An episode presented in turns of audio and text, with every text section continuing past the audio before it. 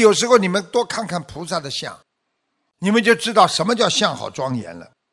我们修行修到后来，要真正的在内心产生一种与众不同的相貌，这种相貌就是非常的清净，非常的不贪。用现在话讲，你的眼睛里没有贪，没有恨，没有愚痴的眼神啊！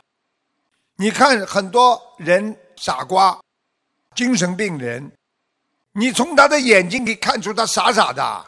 他眼睛闭着睡觉的时候，你看得出来吗？他眼睛一睁开来，你看着他眼睛就是个傻瓜。所以眼睛里要端庄，要清净。能够让自己的心要得到清净庄严，所以不要影响众生心的一种宁静。众生得益，自身才会得到法益。你给别人创造了一个庄严的相，你会自己得到更重的法相庄严。所以你去看一个女孩子，人家在说那种下流笑话或者听那种不好的东西，你。听都不听，看也不看就走了，别人会对你起庄严心的。怎么样来解缚众生？首先，把众生身上的烦恼解脱，要讲善念。你想帮到别人，你首先要跟别人讲善念，讲正念。凡是正确的东西，我就讲；凡是不善的东西，我就不讲。你才能接近清净佛净土啊！所以，要使天下的众生都得到大的利益，让所有的人都能够得到最大的利益，其实你自己才是得到最大的利益的受益者。我举个简单例子好吗？有的公司很会为他的下属、他的员工考虑。他对员工的福利关心百倍，最后员工很卖力，帮他公司越搞越大。你们说说看，最后是谁受益最大？就是他本人呢。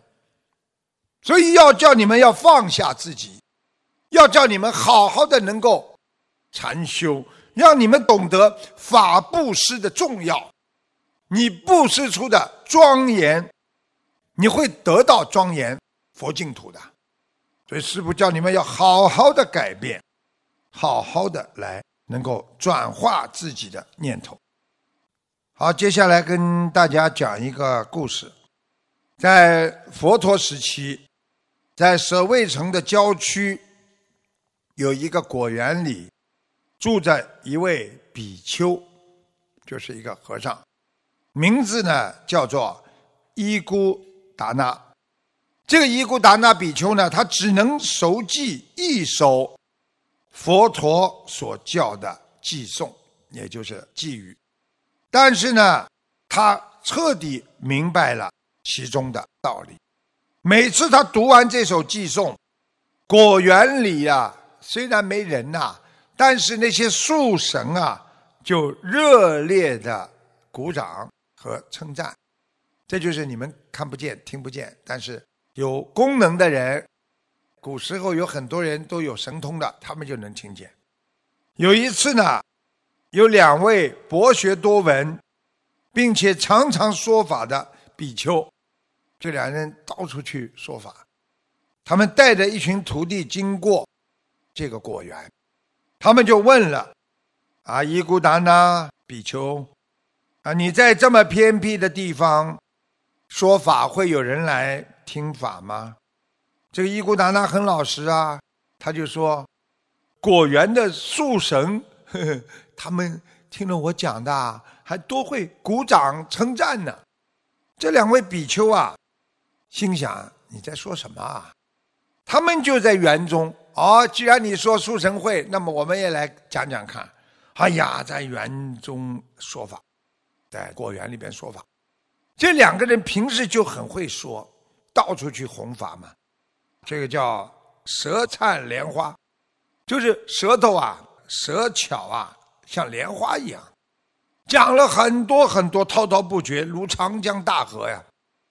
所以过去为什么人家说这个人讲法讲得好啊，滔滔不绝啊？你看看长江的水啊，或者像江河海水啊，一浪接一浪，它不会停掉的。那么讲得很好，讲完之后呢，没想到果园里啊，静悄悄的，一点声音都没有，连树叶落地的声音都没有，没有声音的了。他们呢？一想，哎呀，你不是说树神会鼓掌吗？那么怎么没有啊？来来来，呃，伊古达那法师，请您来说法吧。这个伊古达那法师啊，他就会这么一手寄送。他又开始讲了。他讲完之后啊，果园里啊，一如往常一样，响起了噼噼啪啪的掌声了啦，并且。大声的叫好，这个时候呢，这两位比丘的徒弟们呢，他们就也听见了，因为过去的这个比丘啊，都有一点神通的，他们觉得这些树神啊有些偏心啊。你看，对伊古达那怎么这么好？他就讲了这么一点点，而我们讲了这么多，他们感觉到他讲的这么平常，一点都没讲的怎么？为什么他们没有鼓掌？为什么对伊古达那法师他就鼓掌了呢？后来佛陀听到了这件事，他就对弟子们说：“佛陀就说了，比丘们，我不认为听了许多经典、常常说法的人就一定精通佛法。”佛陀讲的啊。不是说你今天常常说法，你就一定精通佛法。相反的，虽然听得不多，但是呢，却能体会真理，就是理解，而且经常保持正念的人，才是真正精通佛法的人。所以，从佛陀的开示，就让我们知道佛法的核心。在于你要亲身体证啊，就是师父跟你们讲这么多，你们自己要去体悟的呀。师父叫你们念经，念了吗？念了之后好不好啊？好，有效果吗？有，这叫体证啊。你们看看，每一次法会前面有很多佛友上去做心得，都是他们的体证啊。你看他们讲的这么好。自己家里的亲人怎么样身体变好的啊？师傅又不知道这些事情，所以他们亲自体证的，能够让台下这么多的观众一起鼓掌，感恩他分享。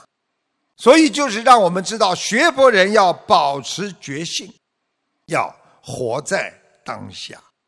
也就是说，要真正的能够理解佛法，实际上你就是在行佛。你念了再多，你什么都不懂，你没有受用啊！你没有让这个佛法让自己受用啊！所以很多人经常打进电话跟师傅讲：“师傅啊，我念了几千章啊，你用心了吗？”你有感恩心吗？你有体悟之心吗？你不是赶时间、赶张数啊！你要用心啊，而且要护持着佛法的用心的来念，你才能成功啊！所以这个故事就是告诉我们：我们人不管做什么事情，要亲自去做，不要完全听别人讲。要验证，要体证体悟，在生活当中，我们人烦恼不断，所以学佛也要念经来改变，要体悟。我是不是念了这个经之后，我的情况改变了？人不能离开社会这个群体，所以想改变，就要与人为善。所以很多人连善都做不到，你叫他怎么学佛？宽容大度的处事待人，尽自己可能的，在不伤害别人自尊心的前提下，诚恳的、慈悲的，用妙法去化解别人的烦恼，鼓励他去改变。所以师父跟大家讲的道理就是说，你们尽可能的不要伤害别人的自尊心。虽然自尊心要不得，但是他刚刚修啊，你还是要给他面子的。所以这就是为什么师父对在我身边的孩子特别的严格，对有一些离的师傅比较远的师傅就特别的照顾他们，不是当了面马上让他觉得下不了面子。所以要懂得救人，要学会吃亏。哪怕受骗，你只要用妙法去救他，哪怕对方故伎重演，因为现在的人做错事情，他还会再来，他不会接受改变的，这是一个反复，这就是一个轮回。所以师父叫你们不要跟对方为了救他，到了最后。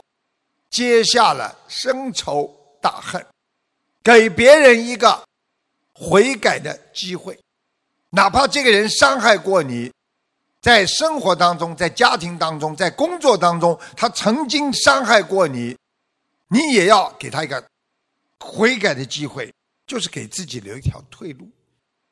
所以，假如别人得罪了你，你不计较、不报复，反而原谅、宽恕他。在他有困难的时候，你还想到去帮助他，对方一定会被你感动。这就是学观世音菩萨的慈悲。你们记住了，在这个世界上，只要功夫深，铁杵磨成针，要靠你慢慢慢慢的去做。在这个世界上，没有一件事情是做不成功的，除非你不想去做。或者你半途而废，你只要肯去做，一定能够成功。所以学佛人要精进，彼岸就在你眼前。我们生活就是在学佛，就是在做菩萨。佛不在天边，近在眼前。我们要努力的修心，行善积德，你就是人间的菩萨。我们要广度有缘，慈悲喜舍，你就是人间的佛。所以师父希望你们好好的学佛修心，给自己多一个清净心，多一个创造慈悲的机会。每一天活在精进当中，每一天改一点自己身上的劣根性，你会勇往直前。你会看到菩萨的佛光，在指引着你，在牵着你的手，永远的走向佛道。谢谢大家，下一次继续我们的白话佛法。今天就到这里，谢谢大家。